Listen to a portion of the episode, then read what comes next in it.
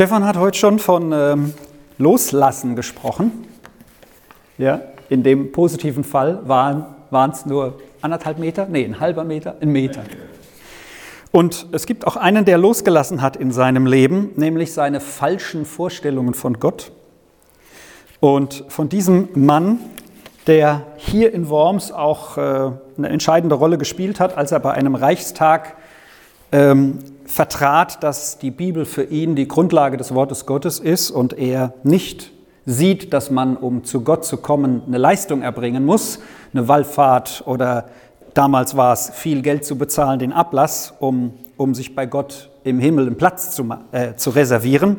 Von diesem Martin Luther ist eine der bekanntesten Anekdoten, die erzählt von ihm hier nicht in Worms, sondern in Wittenberg, dass er spät abends in seinem Arbeitszimmer saß und studiert hat. Und der Teufel schleicht durch die Stadt, um den Dr. Martin Luther von seinem Studieren abzuhalten, geht bis runter an sein Fenster und ruft nach oben, also der Teufel ruft nach oben, wohnt da der Dr. Martinus Luther? Und Luther hört diese Stimme, geht zum Fenster, reißt das Fenster auf und ruft runter, nein, Martin Luther, der ist längst gestorben. Hier wohnt Jesus Christus. Der Teufel zieht den Schwanz ein und verschwindet. Loslassen, auch das eigene Leben loslassen und ganz in die Hand von Jesus legen, ist eine der, ist die erste Aufgabe, die wir im Grunde tun, wenn wir uns für Jesus entscheiden. Und dazu gehört auch manch harmonische Vorstellung von Frieden aufzugeben, die immer auf Erden sein müsste, weil man das Weihnachtsevangelium, wo es ähm, in einer nicht so guten Übersetzungsvariante heißt Friede auf Erden, so interpretiert, dass eigentlich immer Friede sein müsste. Und wenn kein Friede ist, da hat Gott sich nicht genug gekümmert. Ja? Also ist mit Gott eh nichts los. Nein, da heißt es zum Beispiel Friede auf Erden bei oder in den Menschen seines Wohlgefallens. Und das sind die, die bereit sind, Altes loszulassen und die neue Identität, wie Luther das hier gesagt hat oder gesagt haben soll, für sich anzunehmen. Und ich habe jetzt die letzten Sonntage gepredigt über die Kraft Gottes. Kraft Gottes ist Dynamis, das ist Dynamik, das ist eine Kraft, die in, in einem wohnt. Und ihr kennt das vom Fahrrad, von den alten Fahrrädern von früher, dass der Dynamo die Reibung des Reifens umwandelt in Lichtenergie. Und bei Gott, da war es am Anfang ja so, dass seine Energie des Sprechens allein ausgereicht hat. Er sprach und es wurde. Gott ist quasi so ein Energieumwandler. Und das auch bei uns. Und die Kraft Gottes, da habe ich bereits drei Themen darüber gehalten, die ähm, ihr auch nachlesen und nach, nein, nachschauen und nachhören könnt. Das erste war die Kraft Gottes, meine Schwäche. Dann die Kraft Gottes, mein Handeln. Was hat das für Auswirkungen? Die Kraft Gottes, mein Glauben. Und heute die Kraft Gottes, mein Kampf. Und ich habe mir überlegt, kein schöner Titel. Aber ich wollte ihn auch nicht ändern. Ich sehe hier Köpfe, die geschüttelt werden. Jawohl. Diese zwei Worte sind schwer missbraucht worden von Adolf Hitler, der das Buch geschrieben hat, Mein Kampf, und meinte damit seinen persönlichen Kampf, den er gehabt hat oder meinte gehabt zu haben, auf jeden Fall mit ganz schrecklichen Folgen. Deswegen sagen wir in Deutschland ja auch nicht mehr Führer, weil Führer ist für uns als Deutsche reserviert für Adolf Hitler. Ja? Dann sagen wir lieber Leiter oder irgendwie so etwas. Aber eigentlich ist es schade. Das sind Worte, die hat jemand missbraucht und wir müssen sensibel damit umgehen.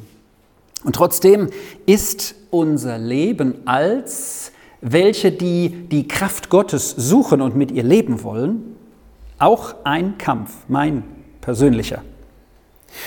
Denn es ist so, dass dieser Kampf hier bei uns auf der Erde stattfindet. Also wenn ich Christ werde, dann darf ich mir nochmal besonders bewusst werden, dass ich hier in einer kriegerischen Auseinandersetzung stehe. So sagt das die Bibel. Es gibt hier einen, eine, einen Bericht von Jesus im Matthäusevangelium, Kapitel 12, Abvers 22. Da sagt er, dass man einen, da heißt es, dass man einen Besessenen zu ihm brachte, der war blind und stumm. Besessen, blind und stumm. Für die Menschen damals bedeutete das absolut unheilbar. Denn einen Besessenen, meinte man damals, kann man nur von seiner Besessenheit befreien, wenn man den Namen der Dämonen kennt. Das heißt, den kann er ja nur sagen, wenn man lang genug bohrt, klopft, wie auch immer. Aber wenn einer stumm ist, dann kann er den Namen ja nicht sagen. Und wenn er blind ist, hat er wahrscheinlich auch nie schreiben gelernt, um es vielleicht aufzuschreiben, weil was soll er wie sehen von seiner eigenen Schrift? Und deswegen heißt es hier im nächsten Vers, nachdem Jesus ihn heilte, sodass dieser Stumme A nicht mehr besessen war, B reden konnte, C sehen konnte, und alle Leute waren fassungslos. Fassungslos. Wir lesen ja über manche Worte in der Bibel einfach so hinweg. Aber hier steht fassungslos und das ist fassungslos. Ich weiß nicht, wann ihr zuletzt fassungslos wart. Fassungslos heißt, ihr habt eure Fassung verloren. Ihr seid raus und habt gekrischen wie am Spieß. Oder ihr habt innerlich, es hat euch gewürgt oder ihr, habt, ihr, ihr, ihr konntet nicht anders. Eure Fassung war verloren. So, und die Menschen waren fassungslos, weil das war für sie fassungslos, unmöglich, was da geschah, was Jesus getan hatte. Und dann sagen die Pharisäer natürlich als Schlussfolgerung, das kann nicht sein, das kann nicht sein. Das Unmögliche, was passiert ist mit Jesus, also im Grunde die Konsequenz, jetzt müssten wir alle Jesus anbeten, sagen sie, nee, das hat er gemacht, weil der Teufel ihm die Kraft dazu gegeben hat, die Dämonen auszutreiben oder den Dämon und den zu heilen. Und sie werfen ihn dann vor, dass er den Bösen, die Dämonen, austreibt mit dem Beelzebul oder dem Teufel, dem Satan. Äh, der Satan im Alten Testament, das ist das, der hebräische Ursprung, das ist der Ankläger, der klagt uns an. Der hat Hiob auch angeklagt. Hiob hat sich aber befreit davon und hat Jesus oder Gott als Erretter für sich persönlich erkannt und gemerkt, dass, äh, dass, dass er die Beziehung zu ihm hat. So, und der Teufel, das ist der Durcheinanderbringer, das ist der, das ist der, das ist der Entzweier. Ne? Hat er super mit Corona hingekriegt, ja? Deutschland zu entzweien, Gemeinden zu entzweien. Das ist teuflisch, was das Ergebnis ist.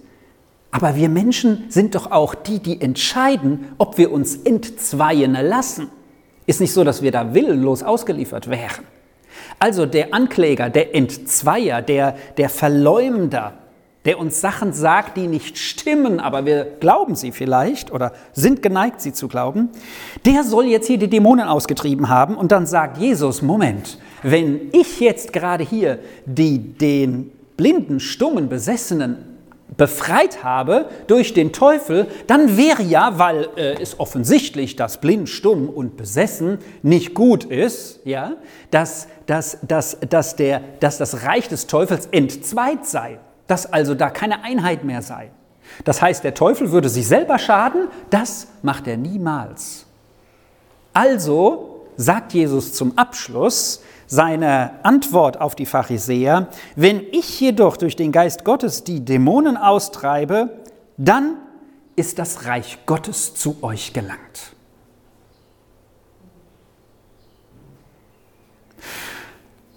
Der Kampfplatz wo sich die Kraft Gottes erweisen muss und soll, ist hier bei uns. Ist da, wo Jesus sich hier befindet, als er den Mann, der besessen war, blind und stumm, geheilt hat. Ist unsere Ebene hier. Also das sind nicht die Engel da oben, die sich ein bisschen kloppen, ja?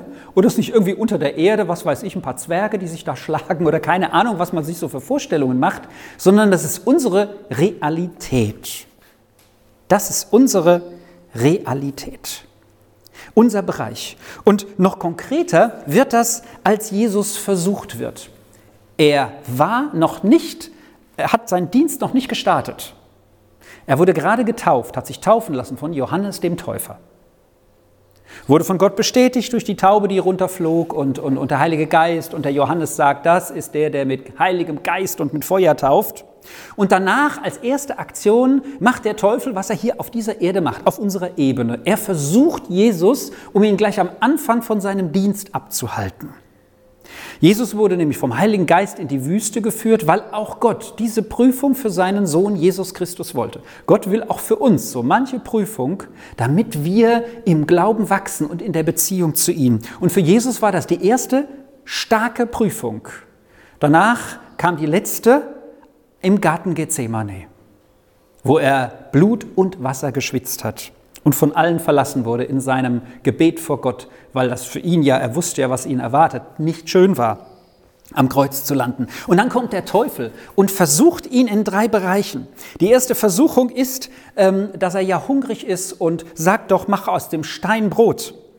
Und die Antwort von Jesus ist, der Mensch lebt nicht vom Brot allein, lesen wir zum Beispiel Matthäus Evangelium im vierten Kapitel, sondern von jedem Wort, das aus dem Mund Gottes kommt. Der erste Angriff den Jesus erlebt hier auf dieser Erde, da wo er wie ein Mensch und zugleich Gott lebte, der erste Angriff war, schau nur auf das Sichtbare. Und ich will mal sagen, hier ist die Versuchung Gottes, der viele Menschen erliegen, vielleicht auch du, der du die Predigt siehst oder hörst, dass dein Gott eigentlich etwas Sichtbares ist. Das Brot. Und Jesus sagt, der Mensch lebt aber nicht vom Brot allein, sondern von dem, was aus dem Wort Gottes kommt. Das ernährt uns eigentlich. Wir brauchen auch noch unser tägliches Brot, sonst gäbe es das nicht im Vater unser. Gott weiß, dass wir das brauchen. Aber das Leben ist viel mehr als das. Und Glauben bedeutet zu vertrauen auch auf das, was man nicht sieht. Und vieles ist im Wort Gottes geschrieben, was wir noch nicht sehen, worauf wir aber vertrauen dürfen. So, das erste ist der Gott des Sichtbaren. Der Gott ist mein Fußballverein, mein Auto oder mein Pferd. Der Gott ist das Sichtbare. Ähm, äh, nach dem Leben ist alles zu Ende. Also was soll ich glauben? Ja, das ist, dass nur das Sichtbare zählt. Hier sagt Jesus, nein, das ist nicht dein Gott, das Sichtbare. Das zweite ist, dass der Teufel sagt, stürz dich doch darunter, ja, von der Zinne des Tempels, weil Gott wird dich schon bewahren. Und Jesus antwortet, du sollst den Herrn, deinen Gott, nicht versuchen. Der zweite Gott, den der Teufel dem Menschen hier Jesus eintrichtern will, ist er selbst. Sei du selber Gott. Mach du die Maßstäbe selbst. Stürz dich doch runter. Wenn Gott dich nicht bewahrt, dann ist er der Doofkopf. Du bist zwar tot, ja, aber Gott wird dich schon von allem bewahren. Ja? Nein, wir sollen Gott nicht versuchen. Die Bibel sagt an manchen Stellen, dass jeder seinem Glauben gemäß, auch seinem Dienst gemäß ausführen soll und nicht höher halten soll von sich, als Gott es tut. Und natürlich, Gott, bei Gott sind alle Dinge möglich, auch in unserem Leben. Aber wir sollen Gott nicht versuchen. Und hier, das war eine klare Versuchung. Als ich darüber mit dem Hauskreis sprach, da war dann die Frage, ja, woran erkennen wir denn, was eine Versuchung ist und was, was ein Glaubensschritt ist? Das tun wir in der persönlichen Beziehung zu Jesus, sicherlich auch in Rücksprache mit anderen. Aber was ein Glaubensschritt für mich ist, muss nicht der Glaubensschritt für dich sein und umgekehrt, weil wir alle in der persönlichen Beziehung leben. Aber hier ist der Mensch Gott. Äh, der Teufel will, dass Jesus meint, alles tun zu können, aber Jesus hat, das ist bemerkenswert, kein einziges Wunder für sich selbst getan. Nur immer für andere. Kein einziges für sich selbst. Wie er geweint hat, hat er nicht gebetet, gib mir Freude. Nein. Wie er am Kreuz war, hat er nicht gebetet, lass das jetzt sofort aufhören. Er hat immer für andere gebetet. Jesus hat immer für andere Wunder getan. Er der Sohn Gottes. Und das Dritte ist natürlich das Entscheidendste dann oder das Letzte, was der Teufel versucht, den Teufel anzubeten. Ich gebe dir alle diese Reiche und so weiter. Da sehen wir, welche Machtfülle er hat. Ein bisschen was davon konnte er vielleicht auch so geben. Ich weiß nicht in welchem Umfang, aber Jesus sagt, zum Herrn deinem Gott sollst du beten und ihm allein dienen. Also weder ich selbst, noch das allein Sichtbare, noch der Teufel soll mein Gott sein, sondern das ist der Vater im Himmel, der sich in Jesus Christus offenbart hat. Und wie nun in diesem Kampf sollen wir uns verhalten? Was hilft uns dabei? Im Römerbrief im 13. Kapitel, da heißt das an, wie an anderen Stellen auch, äh, was wir tun sollen, wie bei dem, bei dem von Martin Luther, wie er dem Teufel entgegnet. Nee, der Martin Luther, den du hier angreifen willst, der existiert da nicht, weil Christus lebt in mir. An anderer Stelle sagt äh, äh Paulus hier im Römerbrief, Kapitel 13, Vers 14, zieht vielmehr den Herrn Jesus Christus an. Also wenn ich den Herrn Jesus Christus anziehe, dann ist er zu sehen. Dann habe ich seine Klamotten an. Oder auch, dann, dann, dann bin ich sein Repräsentant, da bin ich immer noch ich, natürlich, ich bin nicht Jesus, aber zieht vielmehr ihn an und tut nicht, was dem Fleisch genehm ist, damit ihr nicht seinem Begehren verfallt, als ein Beispiel.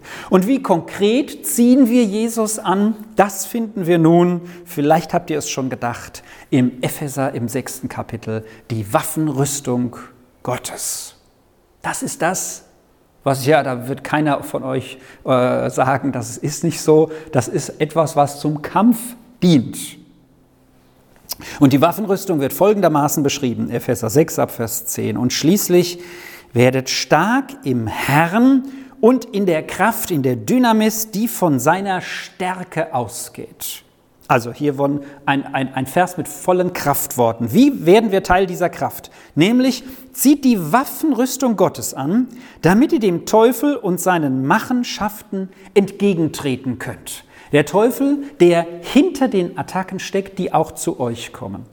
Wisst ihr, und ich bin wirklich keiner, ihr kennt mich, der jetzt den Krieg hier postuliert und nur durch die Gegend läuft und sagt, alles Kampf, alles Kampf. Also ich genieße mein Leben.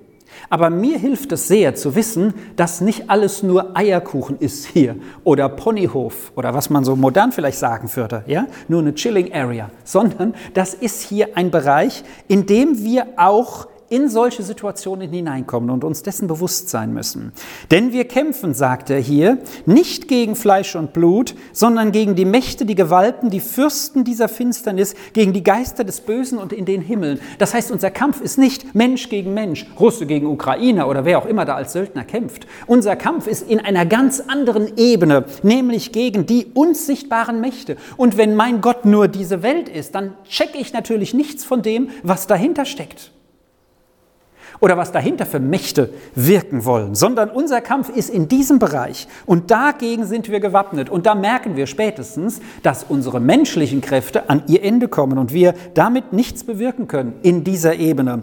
Deswegen greift zur Waffenrüstung Gottes, damit ihr widerstehen könnt am bösen Tag und nachdem ihr alles zu Ende gebracht habt, bestehen bleibt. Seid also standhaft. Das heißt, es ist ja nicht so, dass wir rumlaufen und sagen, wo ist der nächste Kampf, wo kann ich meine nächste Waffenrüstung einsetzen und tschick, tschack, tschuk, sondern standhaft heißt, ich gehe meinen Weg und dann kommt ein Angriff und da bleibe ich standhaft. Da weiche ich nicht zurück. Da gehe ich meinen Weg. Da lasse ich mich nicht abhalten. So, Elvira, wie du als Zeugnis auch mal gebracht hast, hier im Gottesdienst, deswegen ist es öffentlich, dein Mann war heimgegangen zum Herrn Jesus, ist gestorben und du wolltest nicht mehr viel Auto fahren, zumindest nicht auf die Autobahn. Aber da standhaft sein heißt dann, du hast dich entschieden, ich fahre jetzt einmal auf die Autobahn nur bis zur nächsten Ausfahrt. Du hast da Bereich eingenommen, würde man geistlich sagen. Du hast dich nicht, und das ist diese Ebene, die unsichtbar ist, du hast dich nicht von deiner Angst leiten lassen, sondern von dem, dass du gesagt hast, hallo, zu meinem normalen Menschenleben gehört, dass ich auch über die Autobahn fahre,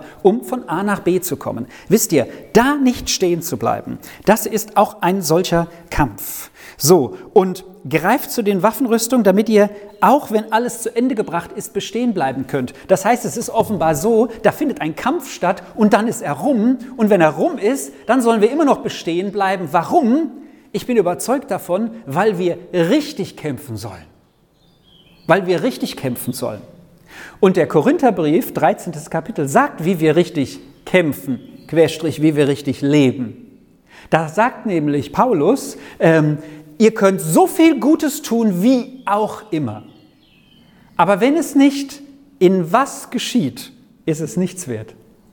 In der Liebe.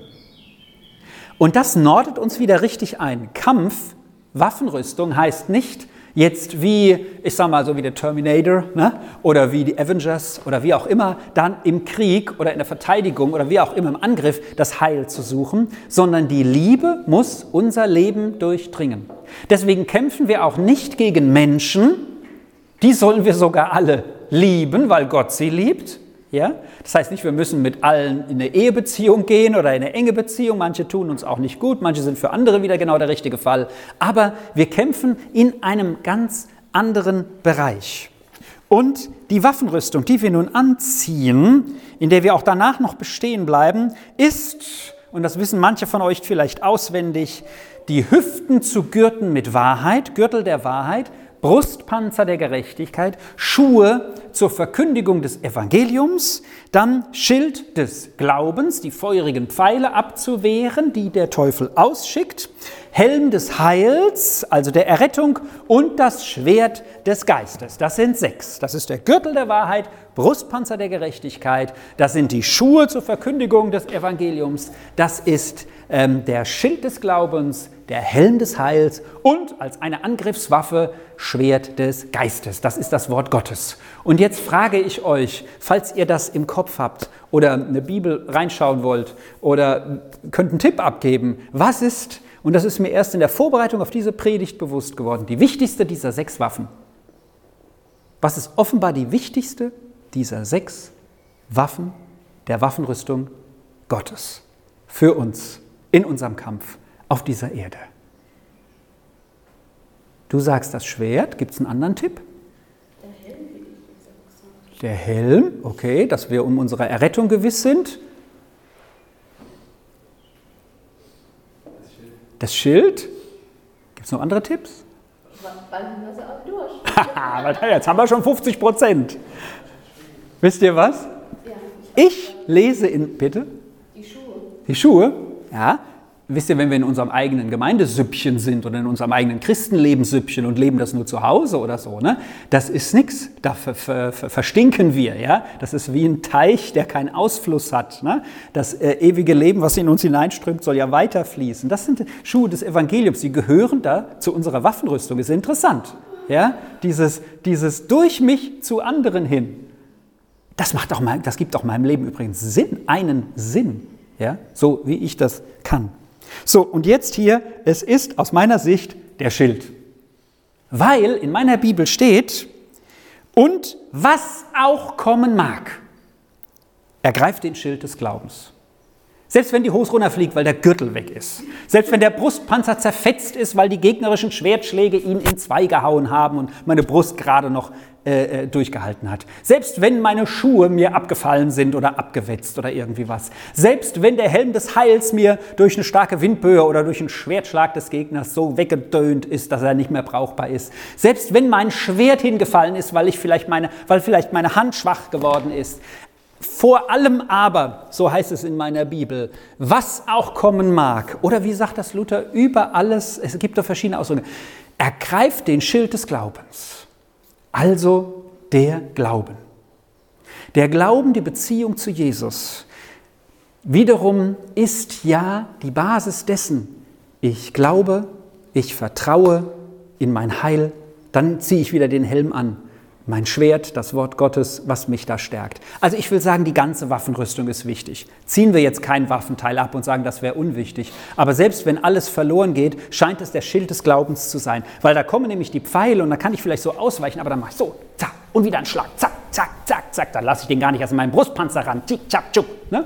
So, also der vor allem aber in allem, oder wie heißt es bei mir, was auch kommen mag, ergreift den Schild des Glaubens. Das Vertrauen, von dem ähm, der Hebräerbrief sagt, das ist ein Vertrauen auch in Dinge, die man nicht sieht, ein festes Überzeugtsein. Wir können nach dem Gottesdienst gerne noch darüber disputieren, dass du sagst, nee, ich finde doch, das Schwert ist wichtiger. Natürlich, alle diese Dinge sind wichtig für unser Glaubensleben. Aber interessanterweise steht hier ähm, das, was ich sagte über, diese, über das Schwert. Also wir stehen hier in einem Kampf.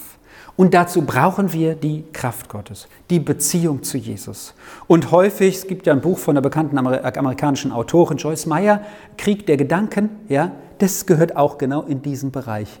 Die Gedanken kann keiner sehen. Und mancher hat vielleicht keine Gedanken, weil er sich keine macht, ja. Aber wer sich viele macht, der wird hier einen Kampfplatz haben. So lasst uns da stehen und die Waffenrüstung anziehen. Und die Waffenrüstung, das sind geistliche, ist eine geistliche Waffenrüstung. Zu wissen, wir sind errettet. Zu wissen, wir sind gerechtfertigt. Es reicht, dass ich an Jesus glaube, dass ich ihm nachfolge. Ich bin geliebt, was auch immer ist. All das beinhaltet die Waffenrüstung. Und zu gehen, geht hin und verkündigt das Evangelium. Amen.